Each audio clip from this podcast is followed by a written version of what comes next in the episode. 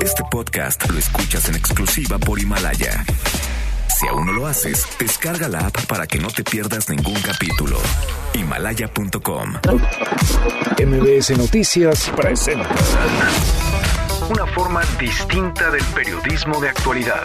donde las claves son informar, cuestionar y entretener. Vaya que hay temas para ponerlo sobre la mesa. Manuel López San Martín en Mesa para Todos. Jueves, jueves 6 de febrero, ya casi es viernes, la hora en punto, movida, muy movida esta tarde, mucha información. Soy Manuel López San Martín, acaban de estar como todos los días, como todas las tardes, todas las voces, todas en esta mesa para todos. Yo sé que algunos están ya hartos, hasta la coronilla y más de la rifa del avión presidencial, pero les tengo una noticia. Es muy probable que se vaya a rifar el TP-01, el José María Morelos y Paón, ese avión en el que viajaba Enrique Peña Nieto y que compró Felipe Calderón, el que no tenía ni Obama, decía Andrés Manuel López Obrador, y entonces es muy probable que sigamos hablando del tema, por lo menos durante las siguientes semanas. Hoy en la mañanera el presidente planteó cambiar un poquito, flexibilizar las reglas de la posible rifa ya no habría un solo ganador, sino que podrían existir 100 ganadores que recibirían no el avión, sino un pago de entre 20 y 25 millones de pesos cuando sea vendida la aeronave. Mañana se podría anunciar la decisión final, hablaremos del tema, también el presidente volvió al asunto de los puentes vacacionales. Él insiste en que eliminar los fines de semana largos no va a generar afectaciones en el turismo. Hay respuesta al tema. Muy movidas las cosas en el Palacio Nacional. Justo ahora el presidente mantiene una reunión con los padres, madres de los desaparecidos de Ayotzinapa, de los 43 estudiantes de la normal rural Isidro Burgos. Y más temprano se reunió por primera vez desde que es presidente con legisladores de oposición, con los coordinadores de la oposición en San Lázaro. Nos vamos a detener también en la crisis, en las aguas muy agitadas dentro de la Universidad Nacional Autónoma de México. Son 15 ya las escuelas, las facultades que permanecen cerradas, tomadas en paro. Mucho que poner sobre la mesa esta tarde. Arrancamos con las voces y las historias de hoy. Las voces de hoy.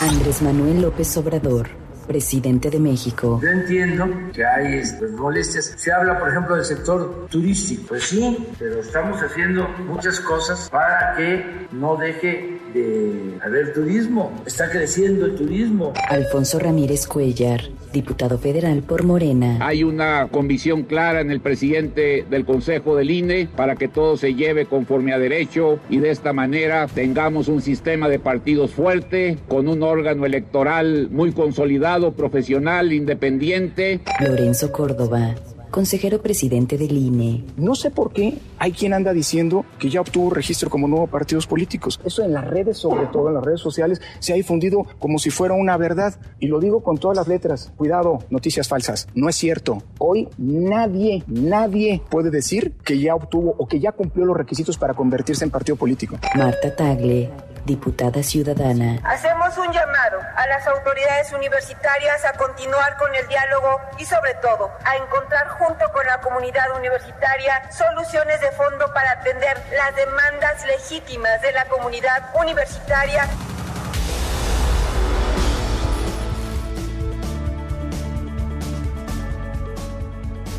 Son las voces de quienes hacen la noticia, los temas que están sobre la mesa y estas, las imperdibles. De hoy le entramos a la información. Cambian las reglas de la posible rifa del avión presidencial del TP-01, el José María Morelos y Pavón. Hoy el presidente López Obrador en la mañanera planteó que en lugar de entregarle el avión a un solo ganador, el sorteo tenga 100 ganadores. Recibirían un pago de entre 20 y 25 millones de pesos cada uno cuando sea vendido. Mañana se tomaría y se anunciaría la decisión final. Escucha al presidente. El que saque el premio se le entrega. El avión queda en custodia de la Fuerza Aérea, porque se paga a los que ganen. Se renta, ya hay un contrato de renta de un año para el avión, para pagar mantenimiento, combustible, depreciación, estacionamiento, todo. Bueno, lo que parecía broma al principio, poco a poco se ha convertido en realidad y mañana podría oficializarse la rifa del avión. Quitar los puentes vacacionales no va a afectar al turismo, esto asegura el presidente López Obrador ante las críticas que han llovido a esta propuesta para eliminar los fines de semana largos y que las fechas históricas que se celebren el día que corresponde no se muevan, como ahora sucede al lunes más pegadito, al lunes más inmediato. Yo entiendo que hay pues, molestias. Se habla, por ejemplo, del sector turístico. Pues sí, pero estamos haciendo muchas cosas para que no deje de haber turismo. Está creciendo el turismo.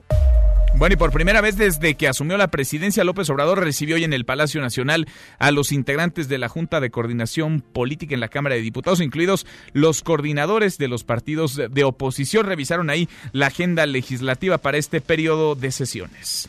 Más tarde, y se mantiene aún la reunión del presidente López Obrador, recibió a los padres de los 43 estudiantes normalistas de Ayotzinapa desaparecidos.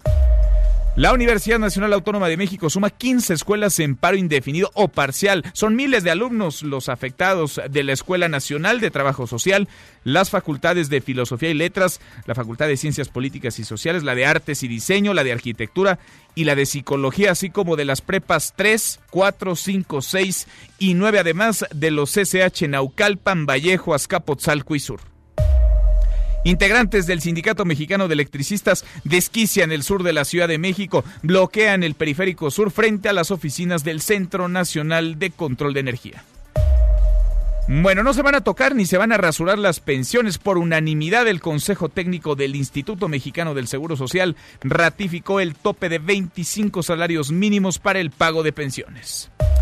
Sigue el jaloneo, la pugna en Morena se están dando hasta con la cubeta en un nuevo capítulo de la disputa por la dirigencia del partido. Alfonso Ramírez Cuellar entregó al Instituto Nacional Electoral los requisitos que dice lo acreditan como líder de ese partido y su representante legal, un nombramiento que no reconoce Jacob Polemski, quien se sigue asumiendo como la líder única. Escuche la voz de Ramírez Cuellar todo está debidamente actuado conforme a derecho y además con una enorme buena fe de la mayoría de los militantes. Nunca hemos actuado como facción, nunca hemos tenido ningún requerimiento por que nos hayamos comportado mal en algún partido político, siempre hemos trabajado con una enorme transparencia. Yo soy la garantía del piso parejo, de la imparcialidad, de la pulcritud. Bueno, y a propósito de partidos, la Asociación México Libre de Felipe Calderón y Margarita Zavala habría cumplido ya con los requisitos para obtener el registro como partido político. Otras organizaciones que están en proceso para convertirse en partido y que van avanzados son Grupo Social Promotor, que es la nueva versión del extinto Nueva Alianza, redes sociales progresistas que encabeza el yerno del Bester Gordillo, Encuentro Solidario, que es algo así como el PES, como el Partido Encuentro Social 2.0, y Fuerza Social por México, ligado al senador suplente de Morena, Pedro Aces es la voz del presidente sobre los nuevos partidos que podrían estrenarse el próximo año en las elecciones de 2021. Si son partidos, pues son ciudadanos que se agrupan en función de un ideal en función de un programa para participar pacíficamente en la vida pública del país. Es totalmente legal y legítimo. ¿Les da la bienvenida a los nuevos partidos? Sí, a todos.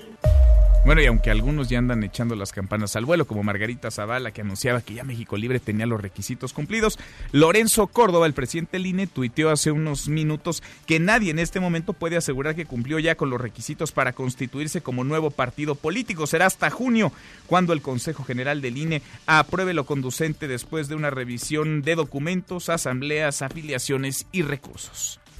Rosario Robles no ve la suya, se queda en la cárcel, no logró que le revocaran la prisión preventiva en su audiencia de ayer porque el nuevo juez del caso consideró que el extitular de sede Solicedato en el sexenio de Enrique Peña Nieto cayó en contradicciones además de que cuenta con los recursos suficientes para escapar.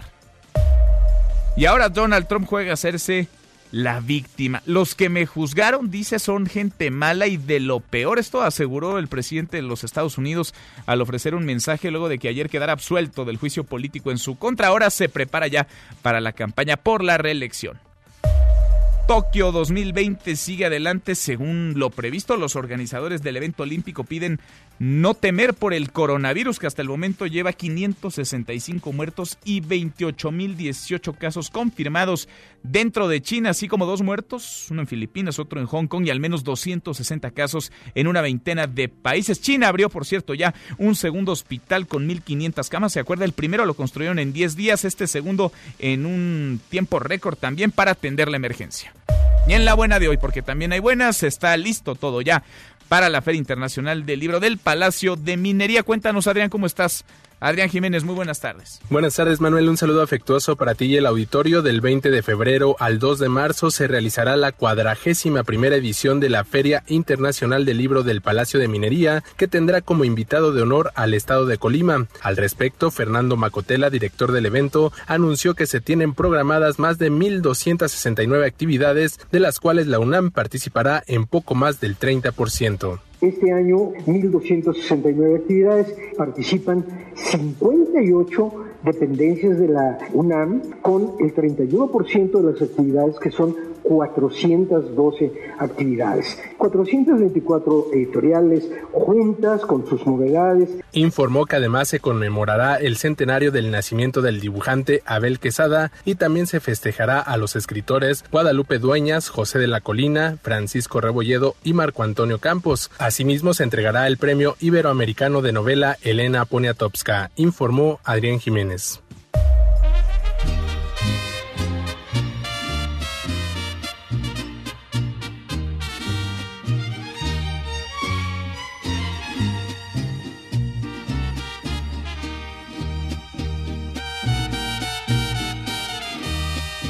Dicen que por las noches nomás se le iba en puro llorar. Pues usted sigue escuchando MBS Noticias, sigue aquí en esta mesa para todos. Mi querido José Luis Guzmán Miyagi, ¿qué estamos oyendo? Cuéntame.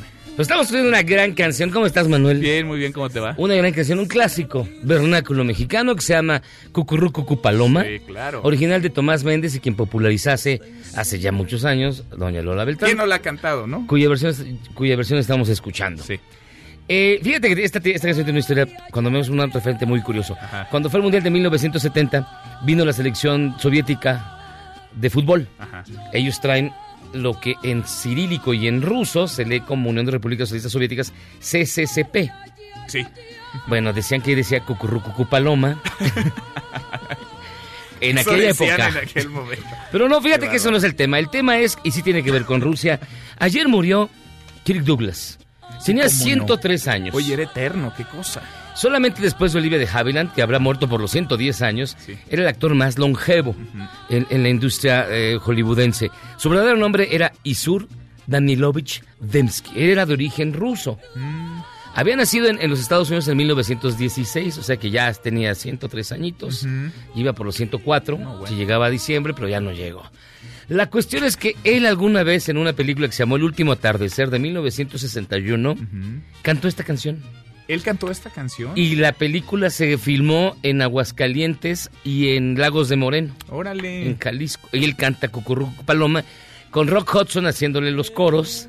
¿Y quién más estaba? Bueno, nada más recuerdo a Rock Oye, ¿y Hudson. habrá registro de, De- debe de haber, esa, debe de haber una- película y de esa interpretación? Debería haber porque eh, eh, en muchos canales de cable pasan los clásicos de la época de oro de, de Hollywood. Sí. Y eh, están casi todas las de Kirk Douglas, que él se hizo famoso prácticamente por dos películas. Una que le dirigió Stanley Kubrick, que se llama Paths of Glory, y aquí le pusieron Patrulla Infernal, no sé por qué, sobre la Primera Guerra Mundial, y Espartaco, o Espartacus, dirigida por Stanley Kubrick, y donde este el mismo Kirk Douglas había sacado de la lista negra de los guionistas de Hollywood porque lo acusaban de comunista al genial Dalton Trumbo que ya se había ganado el Oscar por eh, Roman Holiday o La princesa que quería vivir, así le pusieron aquí. Qué cosa con las traducciones. Este y bueno, Kirk Douglas era un gran personaje, nominado tres veces al Oscar, nunca lo ganó, Nunca ganó el Oscar. pero le dieron un honorario y tiene y tenía la barbilla más famosa de todo el cine. con Oye, su y duelo. viene la entrega ya de los premios Oscar. Seguramente lo van a recordar. A la vuelta de la esquina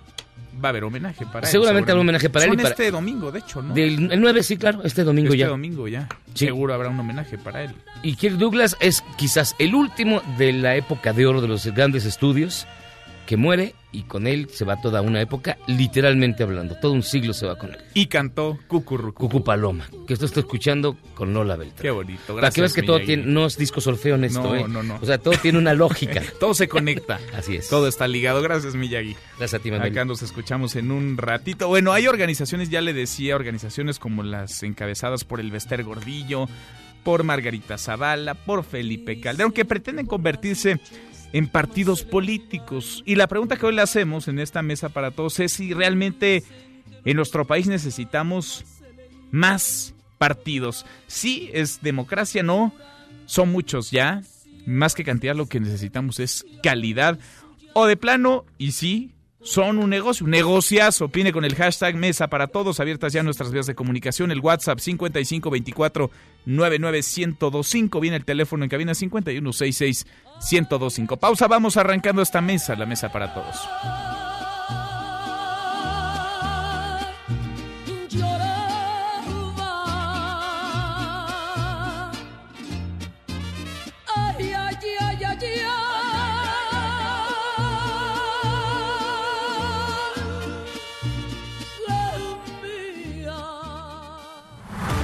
Te levantes. Podrías perder tu lugar en la mesa para todos. Con Manuel López San Martín. Regresamos. Este es su archivo muerto en Mesa para Todos. Sir Winston Churchill, primer ministro del Reino Unido, declara ante la muerte del rey George VI, 6 de febrero 1952. In the end, death came as a friend. And after a happy day of sunshine and sport, and after good night to those who loved him best, he fell asleep. And every man or woman who strives to fear God and nothing else in the world may hope to do. Seguimos, volvemos a esta mesa, la mesa para todos. Los fines de semana largos, ¿qué se podrían cancelar si prospera la iniciativa del presidente López Obrador? No estarían pegándole, no estarían afectando al turismo. Eso dijo hoy Andrés Manuel López Obrador en la mañanera. Habló también de los nuevos partidos que podrían ver luz en los próximos meses. Pero antes, Hatsiri, antes de que nos platiques la mañanera, cuéntanos, ¿terminó ya la reunión con los padres de los 43 estudiantes desaparecidos de Ayotzinapa? ¿Cómo te va, Hatsiri Magallanes? Muy buenas tardes. ¿Qué tal, Manuel? Muy buenas tardes. Buenas tardes al auditorio. Pues fíjate que después de casi hora y media de esta segunda reunión con el presidente de la República y esta comisión especial que creó precisamente el presidente Andrés Manuel López Obrador, pues los padres de los 43 estudiantes de Ayotzinapa eh, reportan que básicamente pues no hubo avances.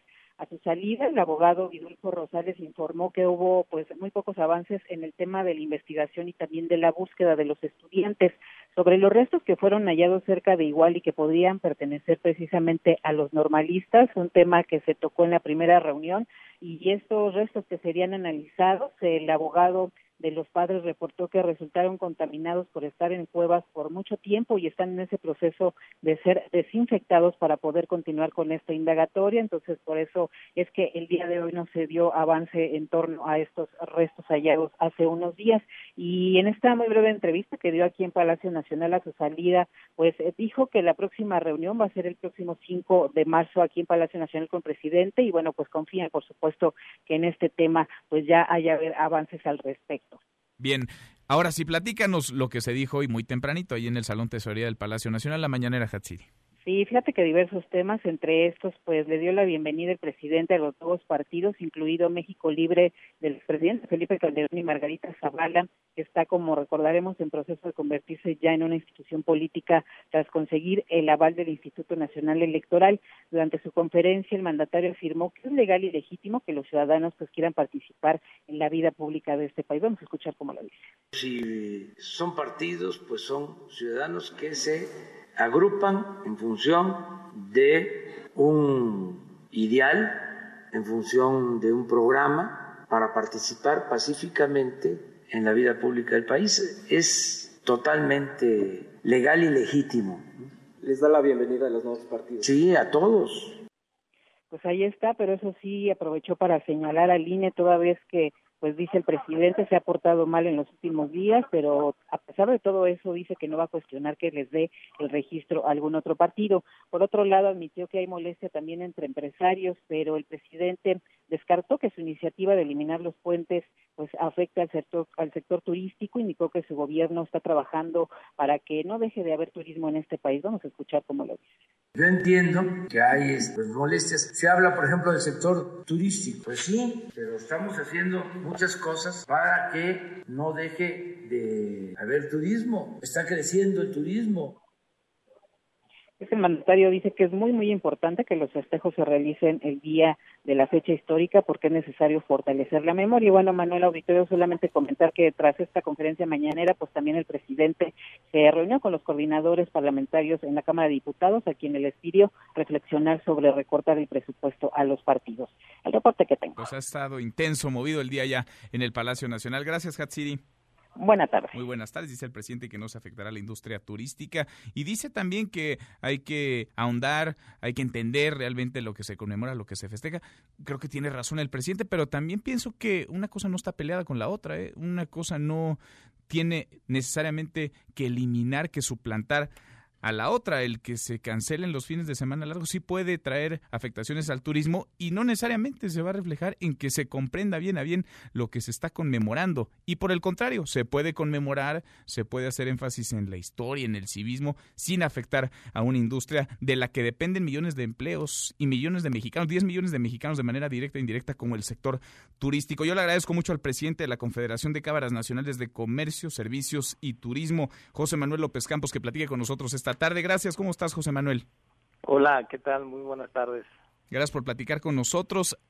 ¿De qué tamaño sería la afectación? El presidente dice que no la habría, pero ¿de qué tamaño sería desde la óptica de ustedes? Bueno, eh, de lo que se trata es de que siga, de, que el crecimiento sea, sea acumulativo, no de si, si ciertamente el sector, el segmento del sector turístico no ha dejado de crecer pero el, la mayor oportunidad que brinda estos fines de semana larga es para que las familias mexicanas puedan convivir y puedan programarse con anticipación y puedan hacer viajes en el territorio nacional. El 80% de nuestro turismo es econacionales, viajando por nuestro propio territorio, de manera que eso es lo que fomentaría la afectación que se tendría sería una disminución en, en, en, esa derrama. Te puedo dar unos datos de este fin de semana que fue uno de los fines de semana largo. A ver. Eh, hubieron un millón de, con datos del sector, un millón seiscientos mil paseantes en, el, en la República de turistas, la mayor parte de ellos mexicanos. que, que dieron una ocupación del 62% en los hoteles, con una derrama económica solo por concepto de hospedaje de más de cuatro mil millones de pesos. Y, y no solo es en lo económico, en la derrama que esto genera, sino también en la posibilidad de que las familias puedan convivir y, y, y, y, además de la, la, identidad que da viajar por México y el turismo social y cultural que se, que se genera con él con estos con estos fines de semana larga. Que no es menor, ¿no? ¿no? es menor, al contrario. Ahora, estos cuatro mil millones de pesos de los que nos hablas, pues no se habrían generado, no se habrían derramado si no hubiera habido fin de semana largo, ni tampoco este millón seiscientos mil turistas habrían viajado si no hubieran tenido la posibilidad de un puente, de un fin de semana extendido. Ahora, ¿cómo decirle, cómo transmitirle esto al presidente López Obrador? Porque lo que dice ayer y lo que dice hoy, pues es muy consistente. Y cuando hablamos de puentes, en realidad esto es un fin de semana largo o extendido.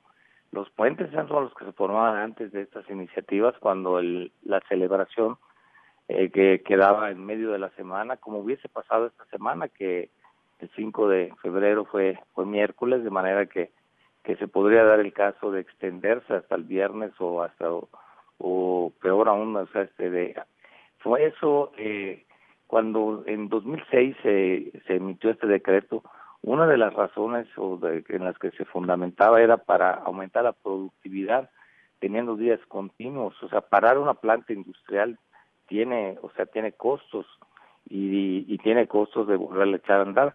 Y desde el aspecto de, de fortalecer el tejido social, las vacaciones de los padres no necesariamente coinciden con las vacaciones escolares, pero los días de fin de semana largo, pues sí son obligatorios para todos y pueden salir. Y además, no estamos, eh, de este modo no se mueve la celebración de la festividad este, cívica, se mueve el día de asueto.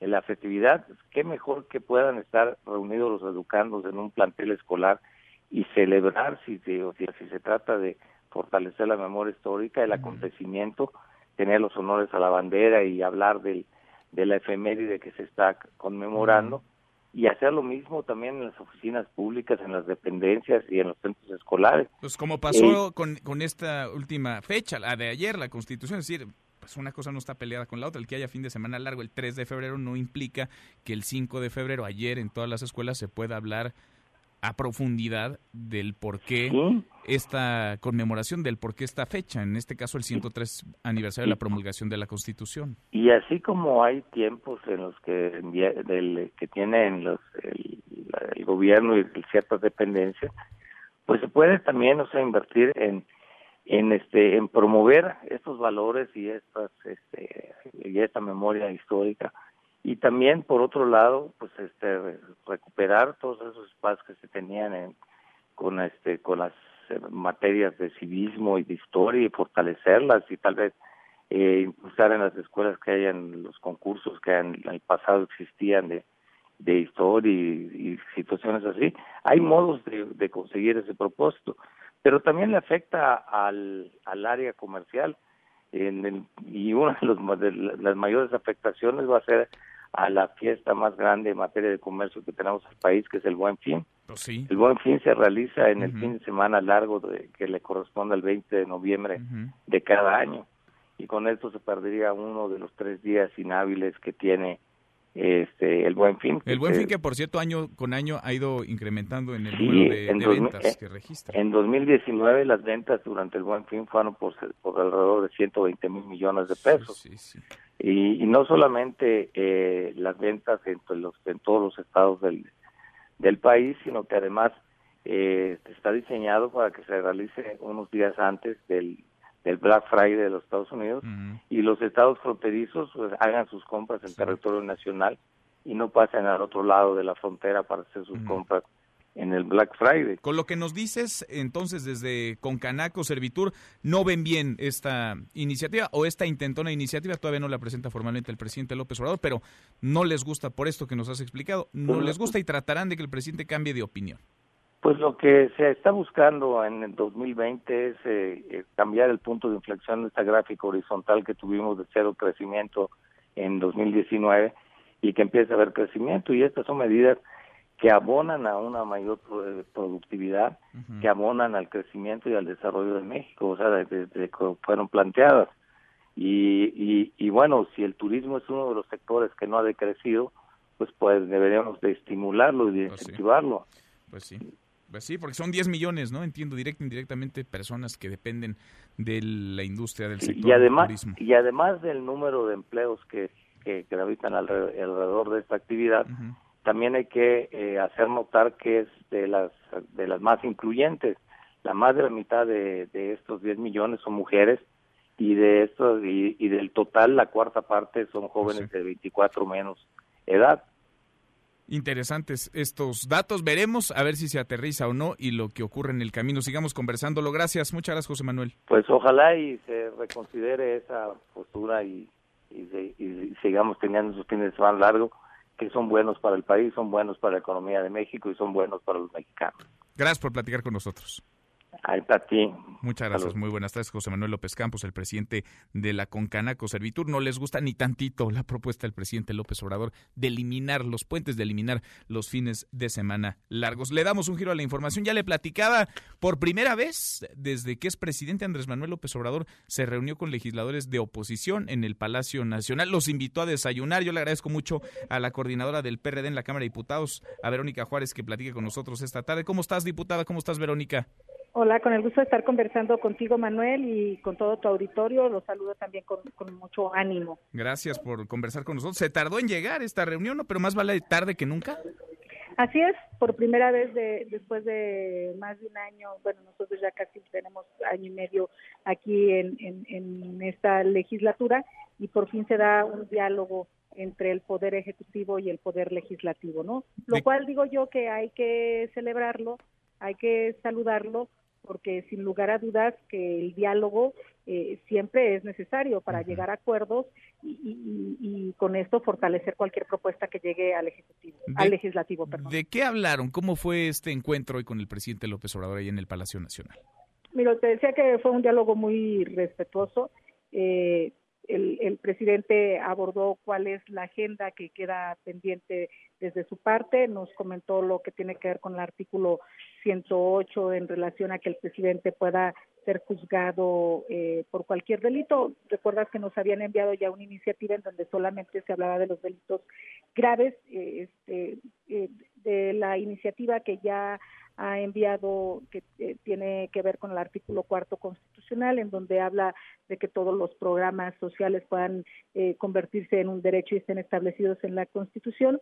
Y también nos hizo algunos comentarios sobre el tema del financiamiento a los partidos políticos, eh, este, pues nosotros lo escuchamos, él también nos escuchó y nosotros comentamos de la necesidad, pues, que veíamos desde el Congreso, de la Cámara de Diputados, en donde están representados pues finalmente la pluralidad que hay en nuestro país de que este periodo también tendría que ser el periodo en donde serían reflejadas las agendas de los grupos parlamentarios y de ahí pues algunas de nuestras preocupaciones, lo que tenía que ver con el INSABI, lo que tenía que ver con la seguridad pública, ubicando estos dos problemas, creo yo, como unos de los más evidentes este, que, que se tienen actualmente. Hablamos también de que era necesario que en este diálogo respetuoso pues pudiéramos finalmente ahora iniciarlo y que este pudiera continuar.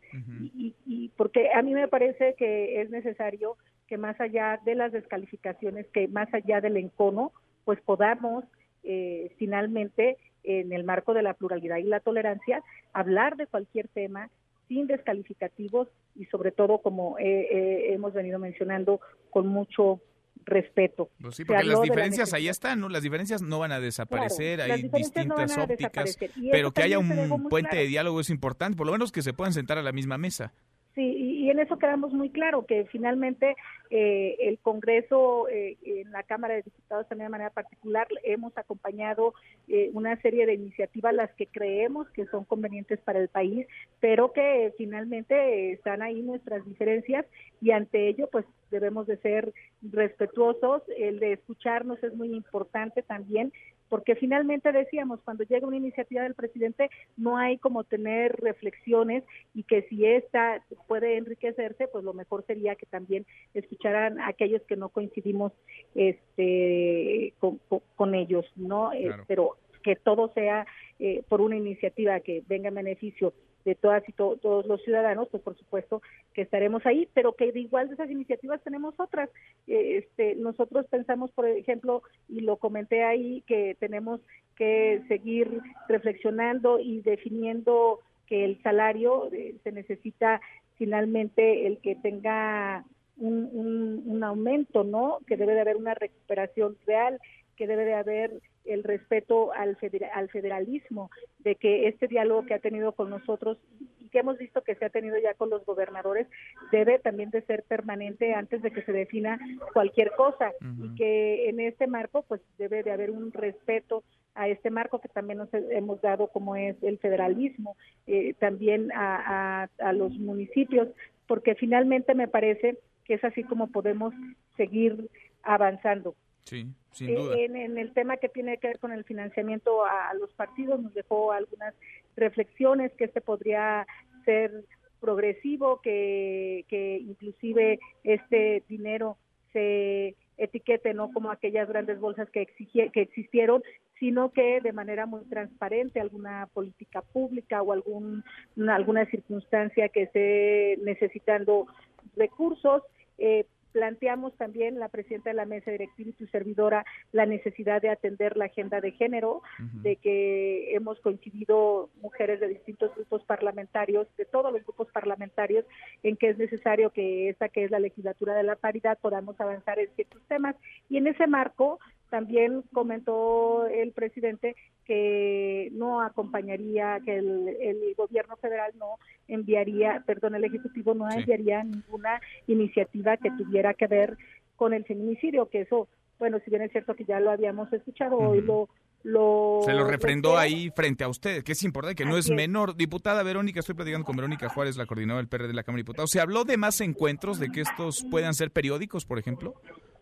Hablamos de que estos sean periódicos, inclusive eh, se habló de que el, el, siguiente encuentro pudiera ser en la Cámara de Diputados. No se habló de ninguna fecha en particular, solamente se quedó con ese compromiso de que sea un diálogo permanente y que la próxima visita pudiéramos ahora nosotros ser los anfitriones. Ah, que lo inviten a la Cámara de Diputados, al presidente López Obrador. Así es. Mira, pues También le vamos a, dar, a ofrecer un chocolate. Sería interesante.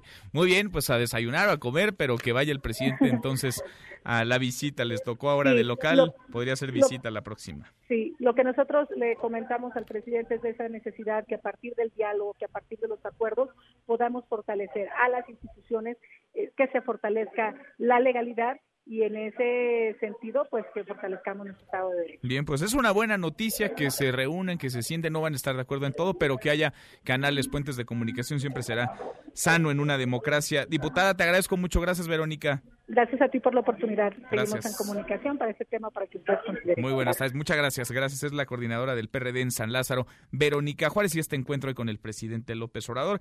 Les dieron de desayunar ahí en el Palacio Nacional un menú muy tabasqueño.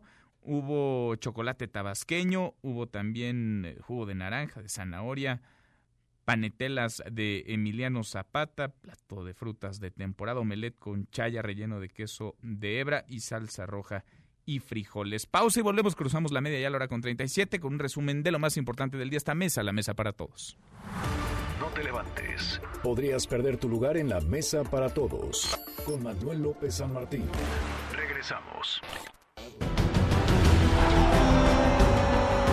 Necaxa rescata punto agónico ante Rayados en tiempo de compensación. El conjunto hidrocálido consiguió el empate por marcador de 2-2 en casa ante Monterrey.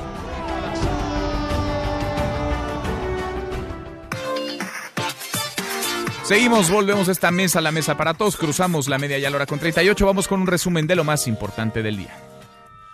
Resumen nacional. Bueno, ante las críticas y los juicios contra el tren Maya, el presidente López Obrador aseguró que la obra va a seguir adelante porque tiene, dice, respaldo popular y no daña al medio ambiente. Escuche. Lo del tren Maya va, la gente lo quiere y yo no digo mentiras, no soy mentiroso. La gente está apoyando esta obra muy importante porque va a reactivar la economía en cinco estados de la República, en el sureste. Bueno, y los ocho choferes retenidos, secuestrados por normalistas de Tenería en el Estado de México, fueron por fin liberados, aunque la impunidad para los normalistas parece garantizada. Cuéntanos, Juan Gabriel, ¿cómo estás? Juan Gabriel González, buenas tardes. Manuel Auditorio, buenas tardes. La noche de ayer miércoles fueron liberados los siete autobuses e igual número de operadores que estuvieron retenidos desde el pasado 29 de enero por parte de alumnos de la Escuela Normal Rural de Tenería, Lázaro Cárdenas del Río de Tenancingo, Estado de México. El secretario general de Gobierno del Estado de México, Alejandro Zuna Rivero, informó que esto se derivó gracias a las mesas de negociación con una representación de los normalistas, quienes mantenían su tesitura de exigir plazas y pases automáticos para egresados, así como recursos económicos. Las unidades de la empresa Flecha Roja permanecieron durante ocho días en las instalaciones de la normal. Hasta el momento se desconoce el estado de salud de los choferes y de las unidades. La Cámara Nacional del Autotransporte de Pasaje y Turismo, la CANAPAT, hará una evaluación de los trabajadores y de los autobuses, ya que en anteriores sustracciones las unidades han sido devueltas con averías mecánicas o daños materiales. Es la información, continuamos en Mesa para Todos. Gracias, muchas gracias, Juan Gabriel. Y Rosario Robles,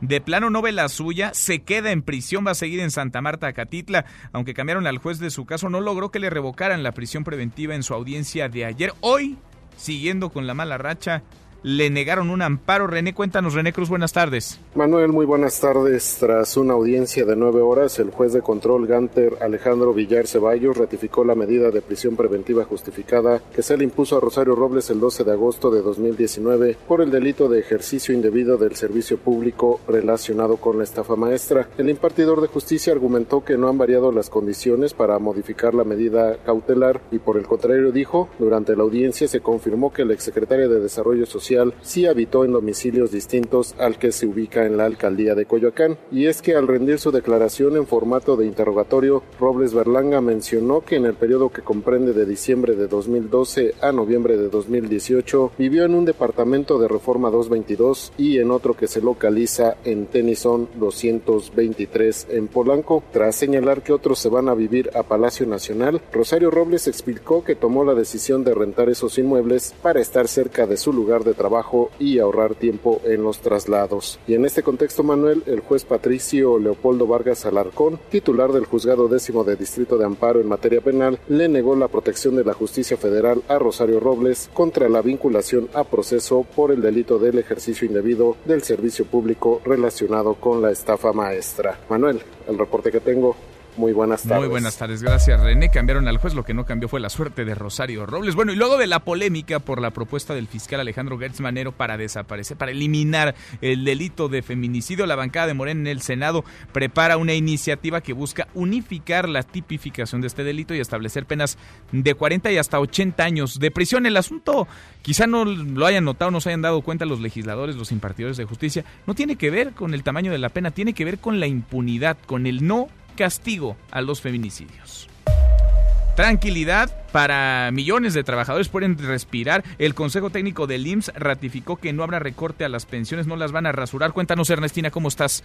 Ernestina Álvarez, muy buenas tardes. Manuel, buenas tardes para ti, para los amigos del auditorio. Te informo que por unanimidad el Consejo Técnico del IMSS ratificó determinar como límite superior de cotización 25 salarios mínimos para el pago de las pensiones, al amparo de la ley del Seguro Social vigente al 30 de junio de 1997. Lo anterior derivado de una jurisprudencia por contradicción de tesis de la segunda sala de la Suprema Corte de Justicia de la Nación publicada el pasado viernes en el semanario judicial que fija en 10 salarios mínimos la base para cuantificar las pensiones. El director jurídico del IMSS, Antonio Pérez, presentó el proyecto que establece que las direcciones de incorporación y recaudación de prestaciones económicas y sociales y la de administración llevarán a cabo las acciones normativas y administrativas necesarias para el cumplimiento de este acuerdo. También se pidió a las direcciones normativas que brinden el apoyo necesario para cumplir los objetivos de este criterio. En el Consejo Técnico estuvo la parte del sector patronal, del sector del Poder Ejecutivo Federal,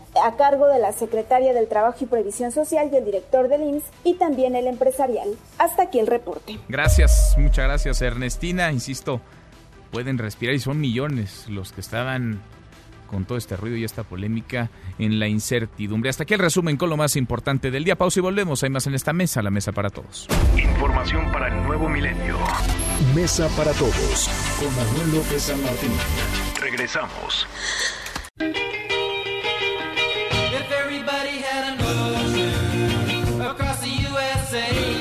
El 6 de febrero de 1998 muere de cáncer de pulmón el músico estadounidense Cal Wilson. Es el miembro fundador del grupo californiano The Beach Boys, formado en 1961 junto con sus hermanos Dennis, Brian, su primo Mike y su amigo Alan. Nace el 21 de diciembre de 1946. Seguimos, volvemos a esta mesa, la mesa para todos. Continúan agitadas, muy agitadas las aguas dentro de la Universidad Nacional Autónoma de México. Por lo menos una docena de instalaciones, prepas, colegios, facultades permanecen cerradas. En paro, Adrián Jiménez, cuéntanos, Adrián, buenas tardes. Buenas tardes, Manuel. Un saludo afectuoso para ti y el auditorio. Tras las asambleas celebradas el día de ayer, suman 15 los planteles de la UNAM que están en paro. Se trata del CCH Azcapotzalco, donde los estudiantes se pronunciaron a favor del cierre de la escuela hasta el próximo 21 de febrero. Además, estudiantes del CCH Vallejo decidieron ir a un paro de 48 horas, mientras que los alumnos del CCH Sur determinaron cerrar la escuela por tiempo indefinido por su parte, la Asamblea de la Preparatoria 4 anunció un paro de 48 horas. De igual forma, la Asamblea de la Escuela Nacional de Trabajo Social decidió un paro por 72 horas y en la Facultad de Psicología por 54 horas. Además, antier la comunidad del CCH Naucalpan determinó un paro por seis días, en tanto la Preparatoria 5, la Preparatoria 6, así como las facultades de Arquitectura y de Artes y Diseño avalaron en votación ir a un paro de 72 horas. Además, se mantienen en paro indefinido las preparatorias 3 y 9, así como las facultades de Filosofía y Letras y de Ciencias Políticas y Sociales. Manuel Auditorio es la información. Gracias, muchas gracias Adrián, muy buenas tardes. Yo le agradezco mucho a Mónica González Contro, abogada general de la UNAM, que platique con nosotros esta tarde. Abogada, Mónica, gracias, ¿cómo estás? Muy buenas tardes, Manuel. Muchas gracias. Saludos a todas las personas que nos escuchan. Al contrario, gracias por platicar con nosotros. 15, entonces, son 15 las instalaciones universitarias entre facultades, colegios, prepas que están cerradas. Así es, pues digo, y con distintas y condiciones muy diferentes cada una dentro de la gran diversidad que, que pues que está presente en nuestra universidad. Hay hay mano negra, ven mano negra en estas aguas que se mueven agitadas dentro de la universidad, porque hay un reclamo legítimo, el fin al abuso, al acoso dentro de las instalaciones, sobre todo para con las mujeres, es una demanda más que atendible, por supuesto, una causa más que justa, pero ustedes ven que este ruido se está moviendo desde afuera o desde adentro con otra intención, con otros intereses. Mira, yo creo que habría que distinguir muy bien, y esto en este sentido fue muy claro el rector el día de ayer, entre los grupos de alumnas eh, organizadas que tienen estos reclamos, porque eso sí viene pues de una situación, digamos, un hartazgo ancestral de la normalización de las de los contextos de violencia que viven las mujeres, que vivimos las mujeres cotidianamente y pues es una demanda que está presente en nuestra universidad con sus características, pero en general también en el país y en el mundo, ¿no? Ha habido este un reclamo muy importante a nivel internacional de estas condiciones de desigualdad históricas pues que se han, se han vivido en este sentido. Entonces, hay un, un reclamos muy legítimos que se reflejan además de manera muy muy clara en los pliegos petitorios que se han entregado a la rectoría en las mesas de diálogo que se han eh, eh, establecido para para estos efectos para ver cómo se les buscan soluciones pero por otro lado sí eh, se advierte pues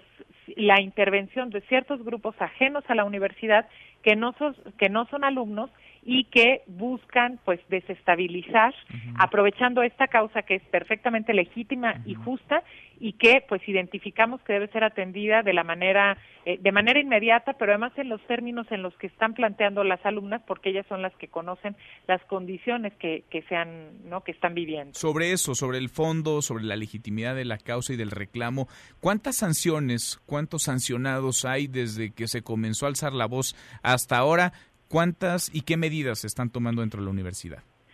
Bueno, a ver, aquí hay que decir que nos tenemos que ir un poco más atrás, porque desde hace tres años y medio, eh, precisamente en el inicio, casi en los inicios de la, de la gestión del rector Graue, de la gestión pasada, eh, uno de sus ejes del plan de desarrollo institucional fue precisamente atender esta problemática. Entonces, se eh, dieron en el contexto de la adhesión de la UNAM a la plataforma He4She de ONU Mujeres, se dio a conocer un protocolo para la atención de casos de violencia de género que ha venido funcionando, que se ha revisado varias veces, que está también pues en, en, la mesa de debate eh, su perfeccionamiento, qué cosas sí han funcionado y no, después de tres años y medio.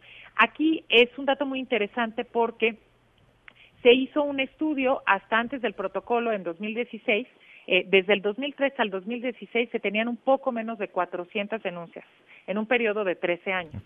Ahora tenemos al corte al 31 de diciembre, que es lo que tenemos claramente, 1.200 denuncias en la universidad. Es decir, ha tenido esta cultura de la denuncia un aumento exponencial, porque hubo una eh, campaña pues muy fuerte cuando se dio a conocer ese instrumento y esto no ha parado, ¿no? Ha venido incrementándose el número de denuncias y de sanciones eh, correspondientes a esta denuncia, a estas denuncias.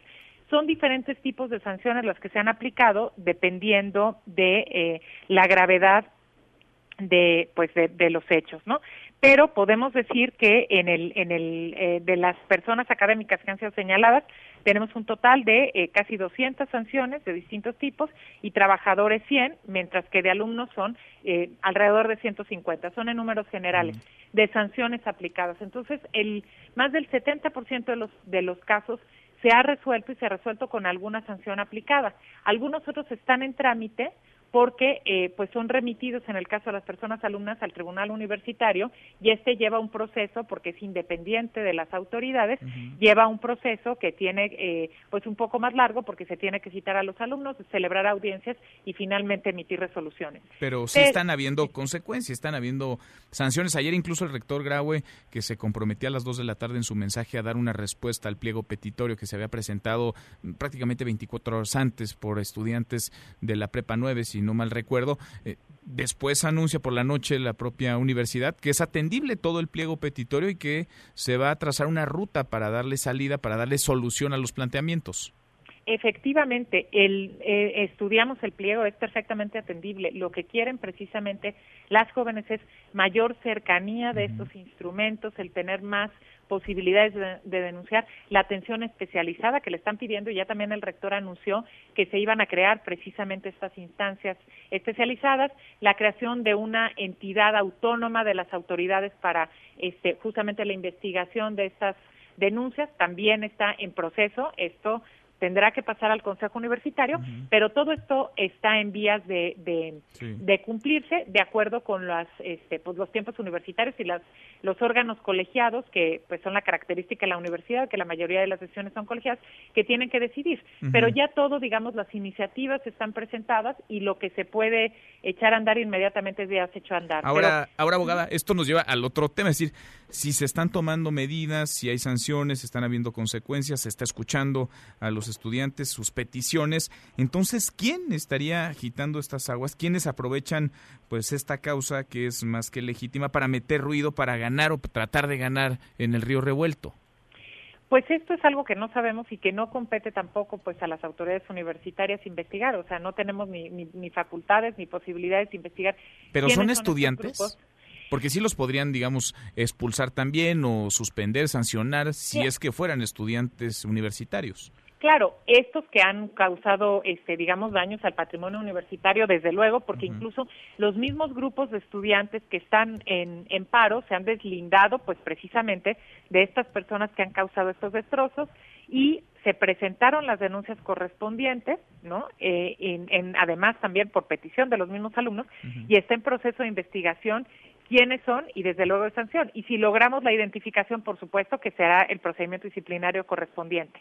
No es tan sencillo a veces porque precisamente pues vienen embosados y no no no les vemos los rostros para poder identificarlos, pero esperemos que este pues con la labor de, de investigación se pueda hacer esto, deslindando desde luego a quienes ejercen eh, legítimamente su derecho a la, a la, a la protesta, ¿no? sí, porque una cosa es protestar, otra es lo que hemos observado hace un par de días, por ejemplo, en Rectoría, que es vandalizar, que es pintarrajear, que es agredir, que es prender fuego incluso a instalaciones. Sigamos platicando, abogada. Yo te agradezco mucho estos minutos. Con muchísimo gusto, estoy a sus órdenes y bueno, pues muy buenas tardes. Gracias, muy buenas tardes. La abogada general de la UNAM, Mónica González Contro. Hay caos al sur de la Ciudad de México, caos cortesía del Sindicato Mexicano de Electricistas en el periférico sur. Juan Carlos, cuéntanos, Juan Carlos Alarcón, ¿cómo estás? Buenas tardes. Efectivamente, y por la mañana verdaderamente que fue caótico, Manuel, eh, debido a este cierre de la circulación que llevó a cabo el Sindicato Mexicano de Electricistas y la Asamblea Nacional de Usuarios de la Energía Eléctrica, cerraron por completo los carriles centrales del anillo periférico en dirección al sur a la altura de Barranca del Muerto. Sin embargo, después de un amplio diálogo con autoridades del gobierno de la Ciudad de México lograron persuadirlos precisamente para que pues entraran en razón y permitieran la reapertura de los carriles centrales del anillo periférico dada la prioridad que es eh, pues esa arteria vehicular. Aceptaron y posteriormente se trasladaron a los carriles laterales donde todavía pues eh, permanecen en plantón eh, tienen cerrada la circulación de los carriles laterales. Eso también desde luego pues genera repercusiones en el tránsito vehicular. Recordemos esto es a la altura de Barranca del Muerto, en los carriles laterales donde se ubica la Comisión Nacional Reguladora de Energía. Ellos han realizado diversas demandas en los últimos eh, días. Pretenden que pues se sea borrón y cuenta nueva los contratos que han tenido y que no han pagado eh, pues a raíz justamente de la extinción de luz y fuerza del centro. Ahora se manifiestan de esta manera, ahora más radical, cerrando los carriles centrales, pero bueno, a final de cuentas esa situación quedó superada y ahora continúan con este bloqueo en los carriles laterales esperemos que pues no sea por mucho tiempo, pero ya la Secretaría de Seguridad Ciudadana pues habilita otras alternativas para evitar este punto sur de la ciudad. Bien, Juan Carlos, hay caos, pero menos caos que el que había en la mañana, pero siguen tomadas las laterales, por lo menos por integrantes del Sindicato Mexicano Electricistas. Gracias, Juan Carlos. Buenas tardes. Muy buenas tardes. Los numeritos del día. Sí, Tlali Sáenz, Tlali, cuéntanos cómo estás. Muy buenas tardes. Hola Manuel, buenas tardes a ti también a nuestros amigos del auditorio. Están ganando en Estados Unidos los principales índices. El Dow Jones Industrial avanza 0.21%, el Nasdaq gana 0.63% y el S&P BMW de la Bolsa Mexicana de Valores registra números negativos, pierde 0.52%, se coloca en 44.548.40 unidades. Y en el mercado cambiario, el dólar en ventanilla bancaria se compra en 18 pesos con 13 centavos, se vende en 18 pesos con 92, el euro se compra en 20 pesos con 40, se vende en 20 pesos con 45 centavos. Manuel, mi reporte al auditorio. Gracias, muchas gracias, Itlali. Muy buenas tardes. Buenas tardes. Nosotros vamos cerrando la primera hora. Lo hacemos con la pregunta del día. ¿Cómo va? Le estamos preguntando sobre las organizaciones como las encabezadas por el Bester Gordillo, por Margarita Zavala, por Felipe Calderón, que pretenden convertirse en partidos políticos. ¿Necesitamos en México más partidos? Son un negocio, opina el 46%. No, ya son muchos, el 23.2, el 20.9 nos dice más que cantidad lo que se necesita es calidad y sí, es democracia. 10% siga opinando, siga participando con el hashtag Mesa para todos en nuestra cuenta de Twitter, arroba MBS Noticias. Pausa y volvemos con la segunda y más. Información para el nuevo milenio. Mesa para todos con Manuel López San Martín. Regresamos.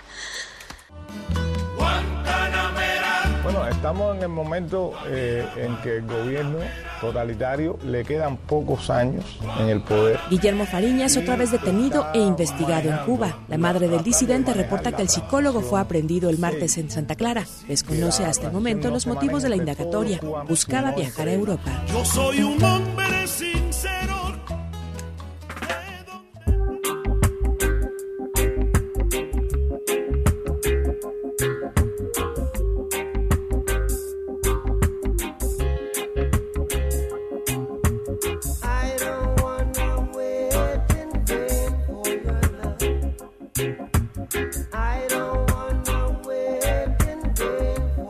Arrancamos esta segunda hora, gracias que nos acompaña. Jueves, jueves 6 de febrero, ya casi es viernes. La hora con cinco minutos, soy Manuel López San Martín. Revisamos las redes, cómo se mueven las cosas en Twitter. De las redes, esta mesa, la mesa para todos. Caemos en las redes.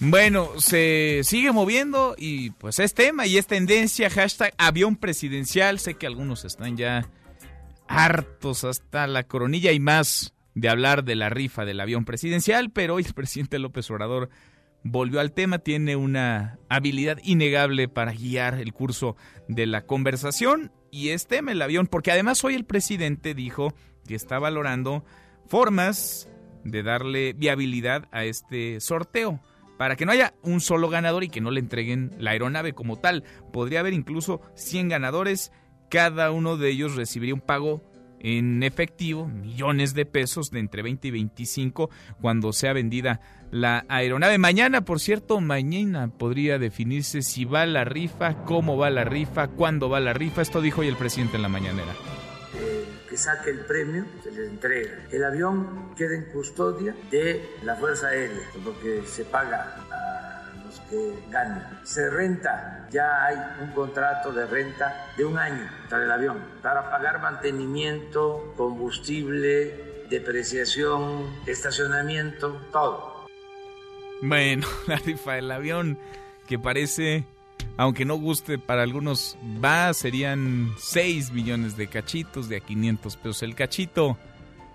Si no llega una oferta, pues se va a rifar el avión. Si no hay una oferta que convenza al presidente, una oferta que sea lo suficientemente jugosa como para que se venda o se rente. Ya en el mejor de los casos el avión saldrá en rifa, a ver si en rifa sale, porque vendiéndolo, pues no, sigue estacionado en California, sigue costándonos a los mexicanos mientras permanece ahí varado en los Estados Unidos. Hashtag UNAM, y es que son miles de alumnos los que están sin clases por el paro, un paro indefinido o parcial en 15 escuelas, nos confirmaba hace unos minutos, son 15 las escuelas, facultades, colegios de la Universidad Nacional Autónoma de México. Mónica González, contra abogada, nos lo decía en esta mesa para todos. Ahí le va la lista.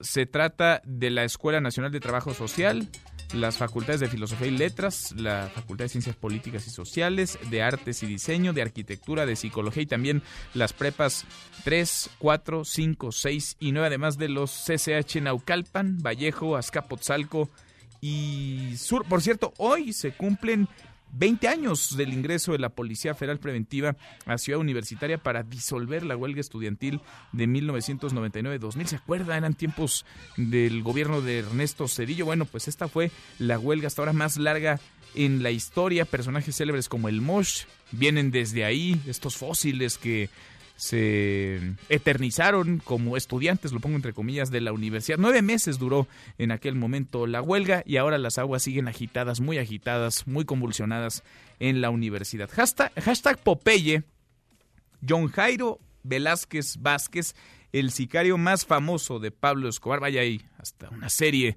libros en torno a él, falleció hoy a los 57 años de edad debido a un cáncer de estómago. En varias entrevistas Popeye reconocía que mató por lo menos a 300 personas, aunque dice perdió la cuenta, entre ellas a su pareja sentimental. Coordinó más de 3.000 homicidios como jefe de sicarios del cártel de Medellín durante la década de los 80 y principios de los 90, durante el reinado de Pablo Escobar. Él mandaba, él gobernaba en Colombia y más allá. Estuvo 23 años eh, John Jairo Velázquez Vázquez en prisión hasta su liberación en 2014. Lo recapturaron recién, hace un par de años, en 2018. Tenía un canal de YouTube llamado Popeye Arrepentido en el que contaba su historia al lado de Pablo Escobar Gaviria. Hashtag coronavirus, este virus que lleva hasta ahora 565 muertes, 28.018 casos de contagio confirmados en China, así como dos muertes, una en Filipinas, otra en Hong Kong y al menos 260 casos en una veintena de países, por lo menos una veintena de países. Pero dentro de esta emergencia,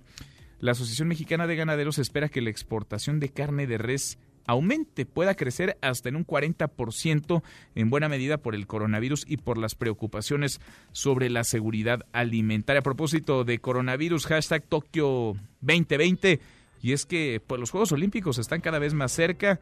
La justa olímpica está programada para el viernes, arrancar el viernes 24 de julio, terminaría el 9 de agosto. Sigue adelante, sigue de acuerdo a lo planeado, según lo previsto. Los organizadores del evento piden que no haya pánico, que no haya temor por el coronavirus. Los Juegos Olímpicos se mantienen hasta ahora, aunque ayer lo platicábamos con Nicolás Romay, lo que sí se canceló fue el Gran Premio de la Fórmula 1 para abril próximo en China.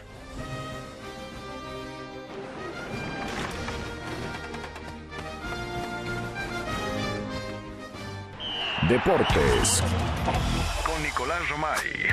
Querido Nico, qué gusto saludarte, ¿cómo estás? Bien, Manuel, con el gusto de saludarte a ti y a toda la audiencia de Mesa para Todos que nos acompaña, con muchas cosas que contar. Sí, lo de Tokio 2020, eh, el comunicado, la versión oficial, es que todo sigue en orden, que todo, va viento en popa, aunque también entendemos que lo que se diga hoy puede cambiar mañana, ¿eh? Porque se puede modificar cualquier cosa dependiendo del coronavirus, así de claros, ¿no? Y la Fórmula 1 ya se pronunció, ayer que, mencionábamos que no se había pronunciado ni la Fórmula 1 ni la FIA, ya se pronunció diciendo que van a esperar y que van a dar una versión oficial y una postura oficial dentro de dos semanas porque consideran que todavía falta mucho para eh, el Gran Premio, entonces todavía es precipitado. Lo que hay hasta ahora es una comunicación del gobierno de China, ¿no? Unilateral que dice aquí se cancelan todos los eventos y entre las patas pues va la Fórmula 1, pero la Fórmula 1 dice calmita, vamos a tomar esto con pies de plomo y en dos semanas nos vemos. Dicen, a ver, asumimos evidentemente lo que dice el gobierno de China, pero creemos que dentro de dos semanas podemos estar todavía muy buen tiempo para tomar una decisión. Y creo que tienen razón, ¿no? Es hasta abril. Hay que ver, aunque es una realidad que ha ido evolucionando a manera veloz, muy rápida, el, el coronavirus y el número de contagios, Nico, y de muertos, ¿no? Veremos. Ojalá que en dos semanas sea otro el panorama, pero pues sí se antoja complicado. Sí, bueno, eh, estaremos informando evidentemente detalle a detalle. Eh, Manuel, Copa del Rey, el Madrid eliminado por la Real Sociedad 4 por 3. Eh, papelazo del Madrid, hay que decirlo, es un fracaso para el Madrid que ha eliminado de la Copa del Rey con todas sus letras, porque, caray, el Real Madrid es un equipo que está diseñado para ganar absolutamente todo, y cuando te elimina el Real- la Real Sociedad aparte en el Santiago Bernabéu, pues es un fracaso. En el otro partido de los cuartos de final, el Athletic de Bilbao está empatando 0-0 con el Barcelona después de 11 minutos. Así que no lo logró el Real Madrid, veremos si el Barcelona sí lo logra y se mete a semifinales. Pues ahí está, en todos lados se cuecen habas, papelazo del Madrid, eliminado a su casa. A su casa y el Barcelona también con la presión, ¿eh? porque después de lo que pasó entre Messi y el director deportivo y tal, pues ah, también el, el Barcelona tiene Claro. la obligación un poco. Y ayer tuvimos Liga MX, eh, si Necaxa ganaba era líder, pero no ganó. Empató con Monterrey. Y de último minuto, ¿eh? y de último minuto, sufriendo un poco, pero también lo de Monterrey, después de cuatro jornadas, no arranca el campeón del fútbol mexicano, ¿eh? No, no, no, no. No arranca el campeón del fútbol eh, mexicano. Y Está en penúltimo, creo que está en penúltimo lugar de la Sí, Liga sí, MX. penúltimo de la Liga MX de ayer. A ver, era, era medio engañoso porque tenía un partido menos, Sí. pero después de que jugara el día de ayer y que solamente sumara un punto, pues sí, la posición en la tabla de Monterrey sí alarma. Sin duda. Eh, es una realidad. Y hoy tenemos fútbol, de- lo mencionábamos desde el martes hasta el domingo, vamos a tener partidos. El día de hoy, Atlas contra Morelia. Buen partido de fútbol, debuta Rafa Puente Jr. como director técnico del Atlas, que tenga suerte y estamos pendientes ya de la jornada 5, qué rápido pasa todo, jornada 5 ya del fútbol mexicano. Rapidísimo. Y hay fútbol todos los días, Nico. Todos los días. Diario Desde de el martes hasta el domingo tuvimos fútbol. Felices estamos con eso, ¿no? Sí, pues, la verdad que sí. Pues sí. Hoy a las 9.15 de la noche, ver un Atlas contra Morelia, mal no está. Está bien, mucha chamba, mucho que comentar, mucho que escucharles al ratito a las 3, Nico. A las 3 los esperamos en Marca Claro por MBS Radio, todos los deportes como cada tarde en esta misma estación. Abrazo, Nico, gracias. Saludos, Manuel, gracias. Nicolás Roma y con los deportes, pausa antes, una vuelta por el mundo de la mano de mi tocayo Manuel Marín y volvemos, hay más en esta mesa, la mesa para todos. Internacional. Horas después de que la canciller alemana Angela Merkel calificara como imperdonable que su partido apoyara a la extrema derecha para elegir al nuevo jefe de gobierno de Turingia, este último, liberal Thomas Kemmerich, presentó su dimisión y convocó a nuevas elecciones. Así se pronunció Angela Merkel. La elección de este primer ministro ha sido un proceso único que ha roto con una convicción básica de la CDU. No se deben ganar mayorías con la ayuda de Alternativa para Alemania. Ha sido un mal día para la democracia, un día que ha roto con los valores y convicciones de la CDU. Y ahora hay que hacer todo lo posible para que quede claro que esto no se puede reconciliar de ninguna manera con lo que la CDU piensa y hace. Nicolás Maduro criticó la invitación que hizo el presidente de Estados Unidos al líder opositor Juan Guaidó a su discurso del Estado de la Unión el pasado martes. Maduro reiteró que el único presidente de Venezuela es él. Y en Venezuela el presidente de la República no lo designa el presidente de Estados Unidos, lo elige el pueblo de Venezuela en voto popular. Siempre ha sido así y siempre será así. Y soy el presidente electo legítimamente de acuerdo a la Constitución, señor Donald Trump. Basta de tu obsesión enfermiza, Trump, con Venezuela. Te levantes. Podrías perder tu lugar en la mesa para todos. Con Manuel López San Martín. Regresamos. Varios sujetos presuntamente integrantes del cártel de los Rodolfos fueron trasladados la madrugada del jueves a las instalaciones de la Fiscalía en Azcapotzalco en un fuerte dispositivo de seguridad. Economía y finanzas con Eduardo Torreblanca. Lalo, qué gusto saludarte, ¿cómo estás? Manuel, el gusto es mío, con mucho gusto te saludo y saludo al público, por supuesto. Pues mira, hay malas, pero también hay buenas en materia económica y esta debe ser muy buena, ¿no? Que a pesar de la relación tan estrecha, tan grande, tan potente que tienen las economías de México y Estados Unidos, siga creciendo año con año, pues eh, debe reflejar algo que se está haciendo bien, Lalo. Sí, efectivamente, eh, todo depende cómo acomode uno las cifras. Ciertamente es una vecindad que tiene mucho por delante, que nadie puede evitar, ni ellos pueden cambiarnos como vecinos, ni nosotros a ellos. Entonces, más vale que tengamos una buena relación y eso se refleja en un intercambio comercial que el año pasado colocó a nuestro país como el principal socio comercial de la Unión Americana, según datos estadounidenses oficiales, con un intercambio conjunto de 614 mil millones de dólares. Te voy a decir una cosa, esta cantidad es una es 1.89 veces el presupuesto de egresos de la Federación para este año del Órale. 2020. para que veamos No, de bueno, qué dimensiones es enorme. el cambio. ¿eh? Sí, sí, sí. Es prácticamente del doble. Eh, lo malo, si quisiéramos ver algo malo, es que mientras la economía estadounidense está creciendo a ritmos de 2%, poco más del 2%, el comercio entre ambas naciones creció 0.5%, que en realidad es muy poco. Yo creo que atribuible más a México que a Estados Unidos. ¿No? Aunque aquí Pero- no crecimos, ¿no? O sea, ya no nos está jalando Estados Unidos como antes solía hacerlo. No, hombre, no nos jaló absolutamente nada. Retrocedimos, nos ahora sí hicimos un solito y no supimos aprovecharlo. Pero rebasamos en 10% el, la balanza comercial que tiene Estados Unidos con China, que era el principal socio comercial. Por poquito, pero nos quedamos como el principal socio comercial de Estados Unidos. Después sigue Canadá. En conjunto, los dos países agrupan a- algo así como el 29% del comercio, del- de las relaciones comerciales estadounidenses eh, el año pasado. Y para México, Estados Unidos, pues representa algo así como el 81-82% de nuestro comercio exterior. Dependemos muchísimo, demasiado quizá. Mucho. Lalo, ahora, no hay una relación más potente entre dos economías del mundo como la de México con Estados Unidos. No, no, no, no, es, eh, la frontera es una frontera eh, poco, pocas veces vista en el mundo. Y te doy un dato para terminar. Fíjate, el déficit comercial de Estados Unidos el año pasado superó los 101.700 millones de dólares. Con respecto al 2018, el déficit comercial estadounidense, según datos de ellos mismos oficiales, creció 26%. Nos fue, aprovechamos de maravillas el conflicto comercial entre Estados Unidos y China, pero a pesar de eso, la economía mexicana no pudo crecer. No pudo crecer. Ahí está. Ahí está el tema. Buenas y malas, ¿no? Claroscuros. Lalo, y malas, ¿tenemos, claro. ¿tenemos postre? Por supuesto que sí, la falsificación de billetes, esa es la buena. Se redujo 10.8% en el año pasado, en 2019, pero el de las monedas, esa es lo mala, la- las monedas crecieron 81%, las monedas fake, Órale. las monedas falsas aumentaron 81% la Un circulación. montón. Lalo, gracias. Gracias a ti, Manuel, gusto saludarte, que tengan buena tarde y buen provecho. Igual para ti, muy buenas tardes. Es Eduardo Torreblanca. Oiga, hoy en la mañana el presidente López Obrador habló de nuevo de la rifa del TP-01 del José María Morelos y Pavón, el avión presidencial. Todo apunta a que sí.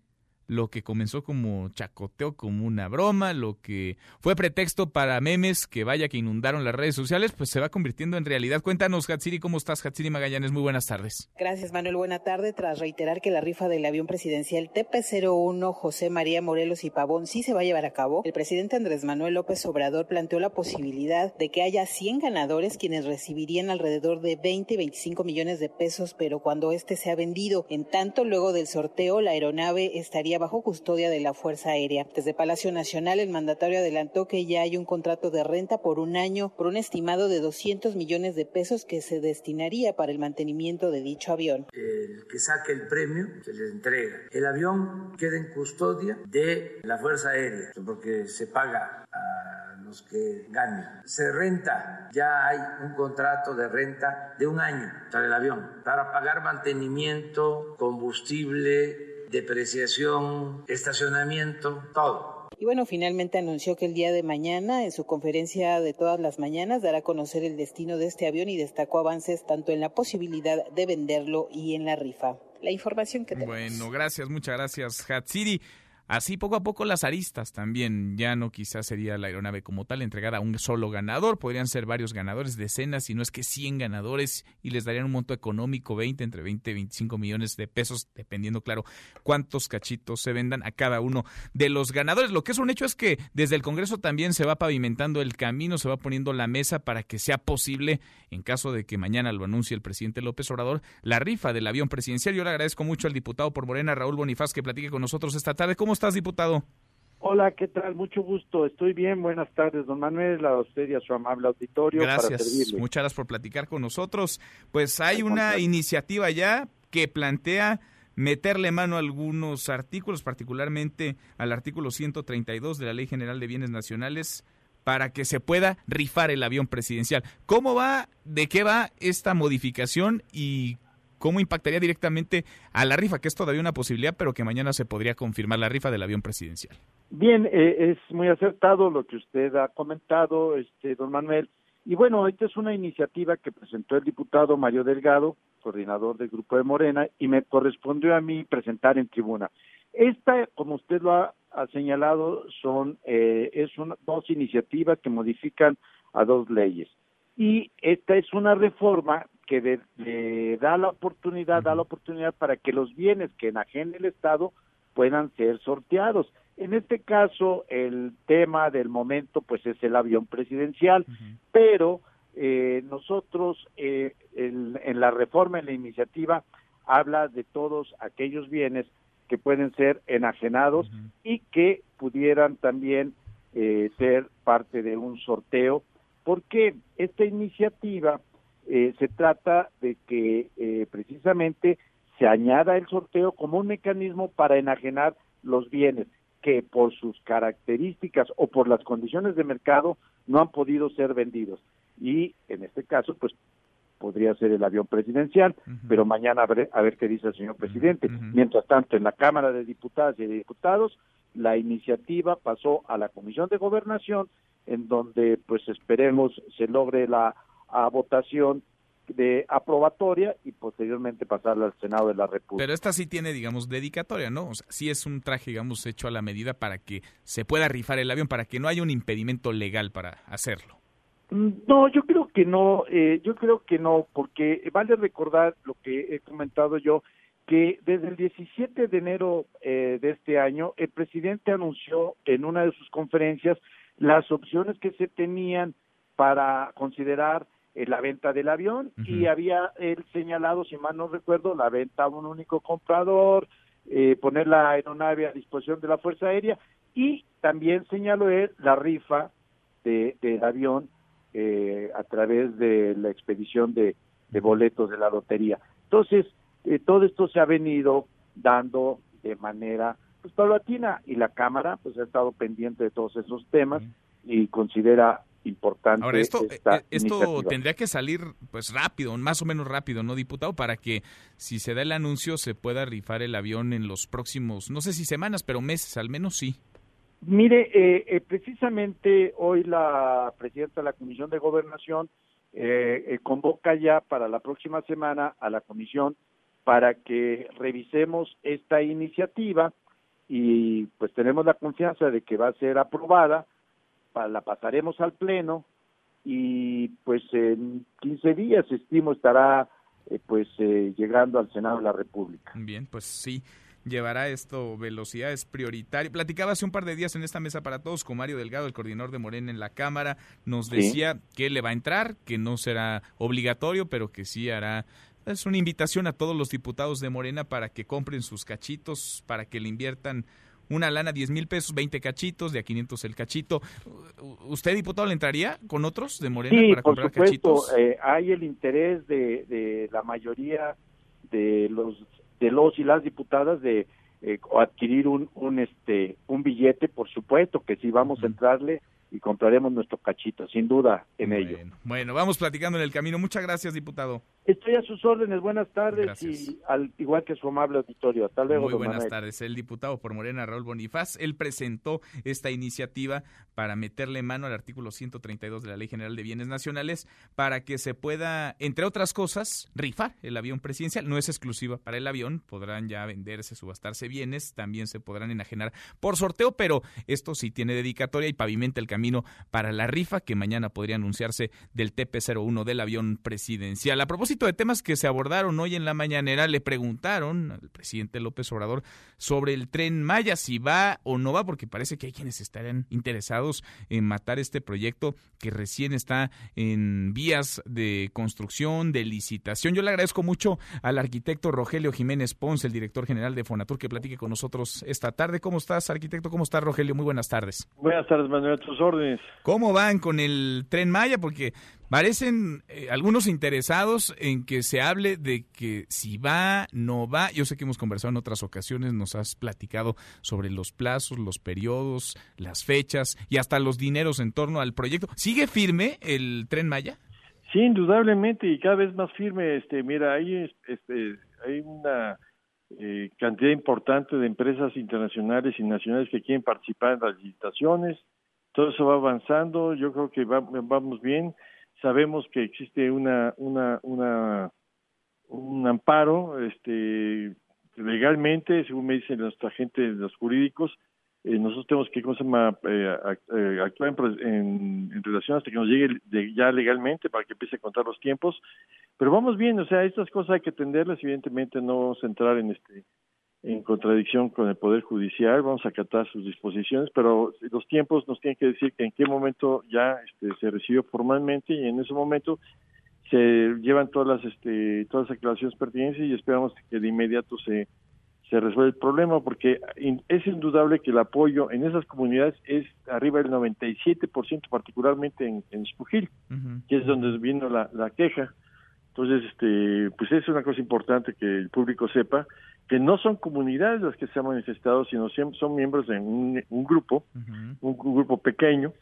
Este, yo no conozco y tengo entendido que no son más de 10 ahí en Spugil, pero pues tienen todo el derecho de protestar, de ampararse, pero esperamos que esto sea una cosa que se procese rápidamente eh, para que no esto no, no, no paren los procesos que a continuación se vayan a hacer. Ahora, recuerdo que conversamos al otro día de la consulta que se organizó, la consulta donde participaron eh, pues miles de personas para conocer su opinión sobre el tren, si iban o iban, si los veía bien, no lo veían bien pues eh, el apoyo en ese momento fue muy amplio para la construcción del tren Maya. ¿Son intereses genuinos o son intereses políticos lo que hay detrás para tratar de frenar es, indudablemente, hay varias cosas. Mira, yo no dudo que haya gente bien intencionada que proteste porque hay unos temores en términos de su cuestión ideológica, su concepción, están en contra del desarrollo, hay prejuicios, hay muchas cosas que con un poco de información, pero yo,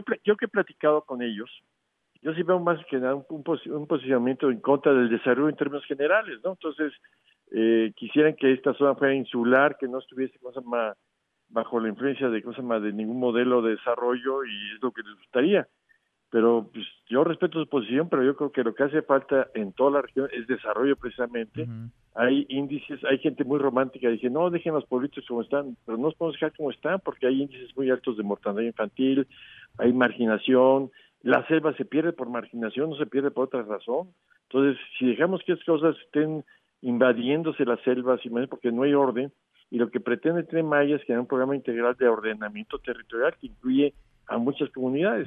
No es solamente una infraestructura, sino un programa de desarrollo integral que conlleva planteamientos de ordenamiento territorial que incluye eh, pequeñas nuevas ciudades, zonas de cultivo, producción, etcétera, etcétera, y preservación del medio ambiente. Entonces, esas son las discusiones que se tienen, sí son una minoría, tienen todo el derecho de, expresarse, pero hay 97, las actas ahí en Espujil indican que el 90, están firmadas por las comunidades, los representantes de mil y pico de personas representadas están el 97% de acuerdo. El 3% manifestaron algunas algunas cosas en contra, pero es el 3%. Y después uno solo de estas personas se ampara y cosa más, y este y pues tiene ese estampar, tiene todo el derecho, nada hay que procesar rápidamente con el Poder Judicial atendiendo sus indicaciones. Lo que es un hecho es que el sureste ha estado en desventaja, no de ahora, desde hace muchos muchos años y faltan proyectos que detonen desarrollo, crecimiento, empleo, que den pues mejores condiciones a quienes han estado durante años, insisto, marginados o de plano en la pobreza. Arquitecto, estoy platicando con Rogelio Jiménez Ponce, el director general de Fonatur. ¿Cómo van con el tema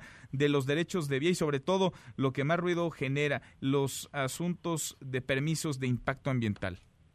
Fíjate, bueno, porque respecto a los derechos de vía, este, ¿te, acuerdas que habíamos comentado hace algunos meses que tenemos el 98% de las anuencias? Ya contamos con el 100% de las anuncias de las comunidades por donde vamos a pasar. Esto que significa que todos los ejidos que donde pasa el tren ya estamos sentados en la mesa. algunos se les debe dinero, no del tren, sino de hace muchos años de otras carreteras, etcétera, etcétera. Entonces esa esa esa parte va bien.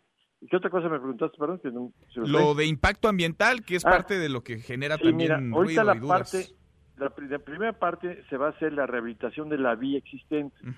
Como es una zona ya impactada, el alcance de los estudios es uno, son estudios más, más este, relativamente sencillos. Hay que hacerlos, ya nos marcó las directrices eh, Semarnat, estamos en proceso. Nosotros no iniciaremos obras si no tenemos esos estudios que no son tan profundos como en la otra parte en la que está pendiente por realizarse, porque ahí sí, ahí sí hay cambios de uso de suelo, etcétera, etcétera. Aquí como no hay ni cambios de uso de suelo y eso son impactadas y actualmente pasa tren, pues son mucho más sencillos los estudios, ¿no? Y, y no hay que confundirlos con los estudios que se harán en su momento para las estaciones. Eso sí ya es otro tipo de, de estudio. Pero ahorita la parte inicial, para iniciar obra de rehabilitación de la, de la, de la vía existente, ya estamos echados a andar. En, conforme vayamos acabando los tramitos de estudios que se quieren, se, se le integra Semarnat y ya sí, simplemente se, se echará a andar esta, esta obra, pero no puede empezar si no tenemos esas anuencias ya, esas autorizaciones por parte de Semarnat. El, el calendario sigue igual, ese no se mueve, siguen presupuestando es. que el Tren Maya empiece a rodar. ¿Cuándo, arquitecto? Ah, el- en, el, en el 2023 tenemos que estar ya en pruebas. 2023, 120 mil millones de pesos, más o menos lo que se tiene considerado como inversión pública. Sí, sí, sí, es- estamos en esos rangos, un poquito más, un poquito menos, entre 120 y 130, estamos, todo depende ahorita de las licitaciones, precisamente nos van a ofertar, este, a ver qué, cómo nos salen los números con los licitantes, esperemos que cosa más que todos este, ahora sí nos ayuden afilando bien el lápiz para que su propuesta esté bien, bien Pues sí, pulida, pues sí. y lo estamos esperando. Que salga bien, bonito y barato. Exactamente. Arquitecto, gracias como siempre. Gracias, Manuel. Nos estamos en contacto, muy luego. Seguro, gracias, muchas gracias. El director general de Fornatur, quien lleva, quien encabeza este proyecto, uno de los tres más importantes de infraestructura del presidente López Obrador, quizá junto con el aeropuerto y la refinería en Dos Bocas, el Tren Maya Rogelio Jiménez Pons. Saskia Niño de Rivera. En Mesa para Todos.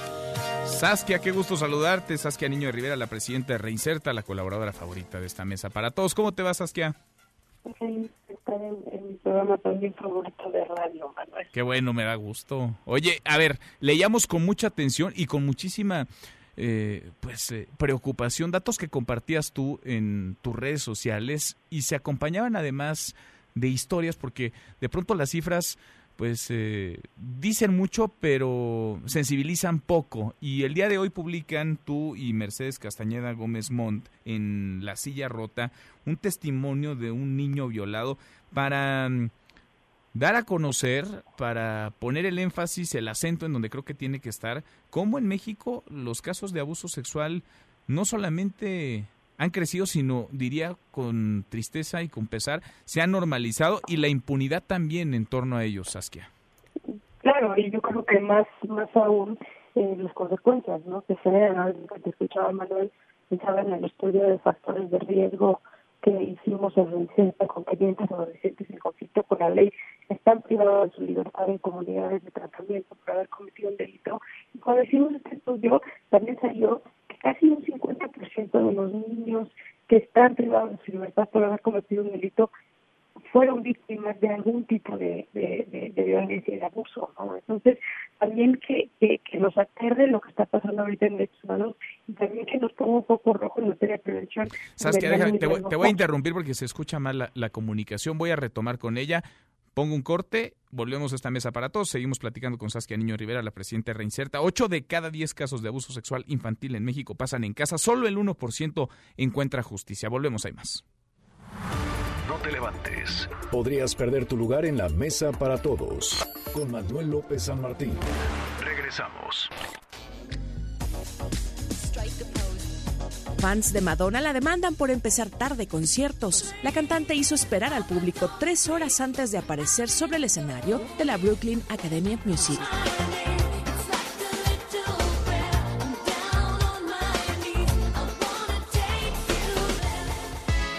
Te retomamos, Saskia, Saskia Niño de Rivera, la presidenta de Reinserta. ¿Qué datos? En México, 8 de cada 10 casos de abuso sexual infantil ocurren dentro del hogar, pero más preocupante que eso, que de por sí alarma, es el grado de impunidad, Saskia. Te seguimos escuchando. uno de cada 100 casos, Manuel, son llevados a, a- a justicia, son denunciados. Y eso mucho tiene que ver con el dato que acabas de decir, donde mucho pasa en la casa. ¿Esto qué quiere decir? Papá, eh, abuelo, hermano, primo, tío, eh, son quienes cometen estos actos. Y es complicado cuando, y como bien lo, lo, lo platicamos Mercedes y yo hoy, por medio del testimonio de este niño, eh, ¿qué pasa cuando te das cuenta como mujer, como madre, que tu papá es quien está abusando sexualmente de tu hijo? Se vuelve también un conflicto familiar muy fuerte, pero aquí creo que lo que tenemos que entender es que las cifras están de terror. El problema de abuso sexual en México es brutal. También otra cifra que compartimos en el en el artículo mencionado Manuel es En México se produce el 60% de la pornografía infantil que se consume en el mundo. Tenemos tres estados, Puerto Vallarta, en Jalisco, Guerrero, Acapulco y Cancún, en Quintana Roo, que son centros turísticos claves a nivel internacional para el turismo sexual con infantes. Entonces, creo, Manuel, por medio de este testimonio que sacamos hoy, tenemos que poner la vista sobre el tema de la violencia, de lo que implica el abuso sexual en la infancia, de lo que implica la vulnerabilidad en lo que hay en niños chiquitos que están siendo victimizados por adultos, por hombres 20, 30, 40, hasta 50 años más grandes que, que, que, que ellos. Y los daños que causan a mediano y a largo plazo. El trauma, Manuel, en los niños que sufren violencia sexual se refleja incluso en su cerebro. El tamaño del cerebro se deja desarrollar por el mismo trauma que van generando y esto llega a tener secuelas eh, no solamente de intimidad a largo plazo, pero también eh, en las conductas delictivas. Algo que desde Reinserta hemos estudiado y visto muchísimo es los mismos agresores sexuales que tenemos en la cárcel, ya sea eh, por temas de violación, abuso o también pedófilos, son personas que fueron víctimas de esto mismo. Qué tristeza este dato perturbador, como incluso tú lo, tú lo llamabas, pues sí, se acompaña de una realidad. Hay industria porque hay consumidores, hay clientes, hay quienes están ávidos de ese tipo de materiales, de fotografías. En medio se destrozan vidas enteras y se rompe todo el tejido social desde lo más básico, desde la niñez y desde el hogar, Saskia. Justo lo que creo que estás diciendo es este, importantísimo, Manuel. Estamos teniendo que voltear a ver cómo las acciones, es momento que México, hoy en la mañana lo platicaba Manuel con, con, con una agencia de comunicación importante, que nos decía, bueno, ¿cuánta gente no hay en la cárcel por narcomenudeo? ¿Cuántos nos eh, quejamos de la violencia por el narcotráfico en nuestro país? Pero ¿cuántos no consumen drogas? ¿Cuántos nos quejamos por la corrupción y nos quejamos por, pero cuántos no le dan 100 pesos 20 pesos, 50 pesos al policía porque infringieron la ley. Es momento, en este caso también, nos quejamos del abuso sexual, nos quejamos de la pornografía, de este tipo de cosas, pero también no nos damos cuenta que de pronto lo consumimos. Entonces, tenemos que empezar a concientizarnos de cómo nuestras acciones tienen consecuencias a nivel nacional y a nivel sociedad, a nivel humanidad. Y también, Manuel, creo que es bien importante decir aquellas mujeres que son mamás y también hombres papás, sin duda, abran los ojos y dense cuenta lo que está pasando en la casa. Los niños suelen no mentir, los niños suelen no inventar. Sabemos, Manuel, por ejemplo, que el 94% de los casos de abuso que se denuncian en las autoridades, en los ministerios, con las autoridades eh, dentro de los ministerios públicos, únicamente se calcula que el 6 o el 5% sean eh, testimonios falsos, digamos, de niños que se ven obligados a, decir eso por una razón eh, extra. Entonces, realmente los niños no mienten. Si un niño te está diciendo, eh, está teniendo conductas raras, eh, tiene lesiones en el cuerpo y como tutor, como mamá, como papá, te estás dando cuenta, actúa de manera inmediata y protege a ese menor. Sin duda, sin duda hay que seguir hablando, hay que seguir hablando de este tema. Saskia, gracias como siempre. Al contrario, Manuel, un abrazo a ti y a todo el auditorio. Igualmente, Saskia Niño de Rivera, la presidenta de Reinserta, cruzamos la media hace un buen rato, ya a la hora con 42, vamos con un resumen de lo más importante del día. Resumen. Bueno, van cambiando las reglas de la posible rifa del avión presidencial. Y sí, quizá mañana estemos hablando de que ya hay hasta fecha para la rifa del avión. Hoy el presidente López Obrador planteó que en lugar de entregar el avión, la aeronave como tal, a un solo ganador, el sorteo podría tener hasta 100 ganadores que recibirían un pago de entre 20 y 25 millones de pesos cuando el avión sea vendido. El, el asunto es que el avión pues no se vende, no hay oferta, no hay comprador. Mañana se anunciaría la decisión final. Esto dijo hoy en la mañanera el presidente López Obrador el que saque el premio se le entrega. El avión queda en custodia de la Fuerza Aérea, porque se paga a los que ganen. Se renta, ya hay un contrato de renta de un año para el avión, para pagar mantenimiento, combustible, depreciación, estacionamiento, todo pues ahí va el caminito, ¿eh? sonaba la primera vez a ocurrencia, broma. Ahora se está convirtiendo en realidad y ahí va el caminito cada vez más pavimentado. Quitar los puentes vacacionales no afectará al turismo, eso dice el presidente López Obrador. Eso responde a las críticas a su propuesta para eliminar los fines de semana largos. Escúchelo Yo entiendo que hay pues, molestias. Se habla, por ejemplo, del sector turístico. Pues sí, pero estamos haciendo muchas cosas para que no deje de haber turismo. Está creciendo el turismo. Sobre el tema, platiqué en esta mesa, la mesa para todos, con José Manuel López Campos, el presidente de la Concanaco Servitur, la Confederación de Cámaras Nacionales de Comercio, Servicios y Turismo. Nos dijo cuál es la importancia y sobre todo la derrama económica que dejan los puentes vacacionales puedo dar unos datos de este fin de semana que fue uno de los fines de semana largos. Hubieron un millón seis de, con datos del sector, un millón seiscientos mil paseantes en la República de turistas, parte de ellos mexicanos que dieron una ocupación del 62% en los hoteles, con una derrama económica solo por concepto de hospedaje de más de 4 mil millones de pesos. Pues ojalá y se reconsidere esa postura y sigamos teniendo esos fines de semana largos que son buenos para el país, son buenos para la economía de México y son buenos para los mexicanos. Bueno, y por primera vez desde que asumió la presidencia, Andrés Manuel López Obrador recibió hoy en el Palacio Nacional, los invitó a desayunar a los integrantes de la Junta de Coordinación Política, incluidos los coordinadores de los partidos de oposición. En San Lázaro revisaron la agenda legislativa para este periodo de sesiones.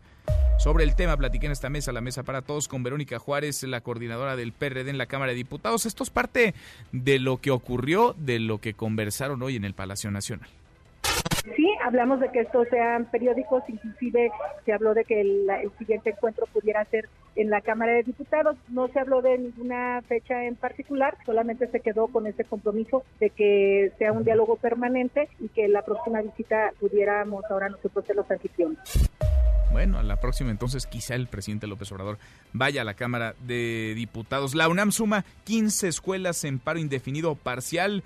Las aguas están más que agitadas en la universidad. Son miles de alumnos los afectados de la Escuela Nacional de Trabajo Social, las facultades de Filosofía y Letras, de Ciencias Políticas y Sociales, de Artes y Diseño, de Arquitectura, Psicología, así como de las prepas 3, 4, 5, 6 y 9, además de los SH Naucalpan, Vallejo, Azcapotzalco y Sur. Por cierto, estudiantes del CCH Oriente bloquean el anillo periférico en Iztapalapa, esto para exigir el cumplimiento al pliego petitorio contra la violencia de género. Sobre lo que está ocurriendo, la convulsión dentro de la universidad, la crisis que escala, platiqué en esta mesa para todos con Mónica González Control, abogada general de la UNAM. Esto es parte de lo que nos dijo.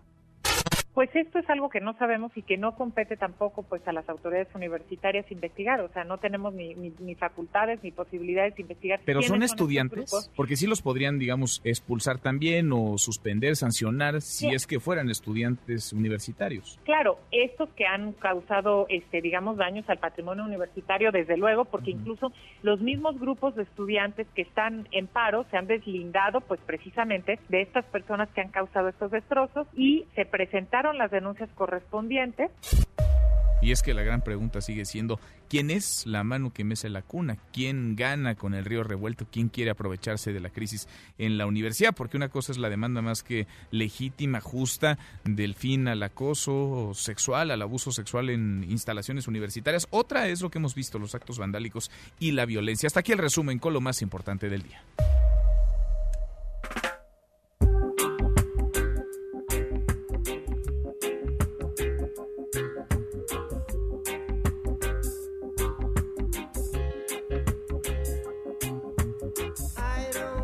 Mi querido Miyagi, José Luis Guzmán Miyagi, segundo tiempo en esta mesa para todos. ¿Qué estamos escuchando?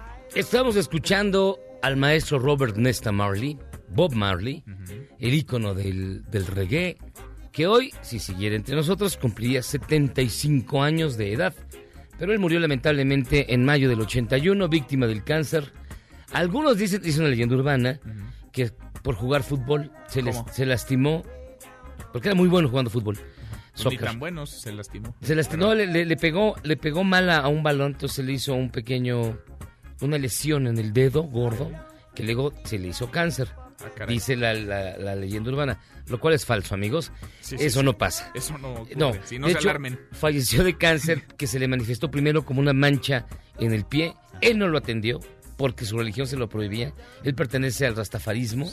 Y, bueno, pertenecía. Y no se, no se trató no tomó nada, no se atendió y terminó falleciendo de cáncer cuando todavía era muy joven. Lo consumió el, cáncer. El cáncer, sí. En el 81 muere Bob Marley, pero hoy estaría cumpliendo 75 años y sigue tan vigente como nunca. Casi 40 años después de su muerte, sigue más que vigente. Sigue más que vigente. De hecho, detrás de todos los movimientos por la despenalización de la, de la mostaza, de la marihuana, está este la figura de Bob Marley, que él pugnota su vida precisamente por la despenalización de la mota. Oye, ¿quién ganará eh, regalías de cada vez que se utiliza? Porque vaya que se utiliza su imagen. Tiene muchos hijos, es parecía conejo. Ah, o sea, mira. le salieron hijos por todas partes Ajá. y no solo con su esposa legal, sino con muchas que tenía. Entonces tiene hijos y todos ellos se reparten el botín. Digo, Entonces- él las- el- Entonces no les tocaría tanto.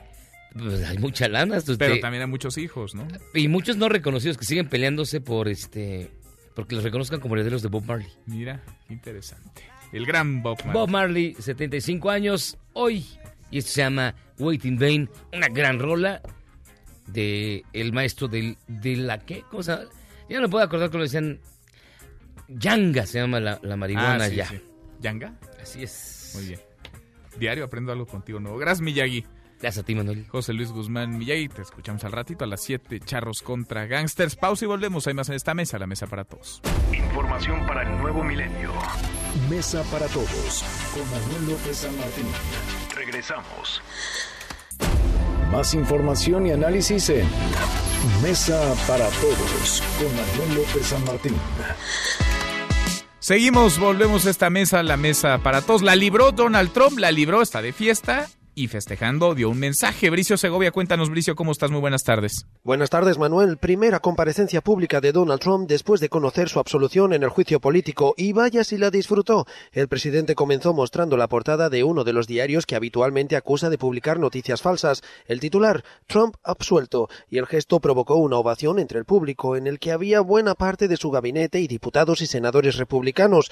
El mandatario no escatimó en adjetivos para definir lo que tildó de cacería de brujas impulsada por los demócratas. Uh,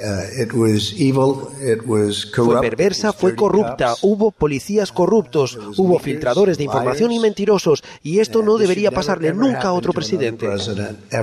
En el acto, el presidente mostró el poder que tiene en su partido y el poder que tiene para impulsar y sepultar carreras políticas por igual. Elogió a quienes consideró que hicieron un buen trabajo durante el juicio político y linchó al único republicano que lo consideró culpable de abuso de poder, el excandidato presidencial Mitt Romney.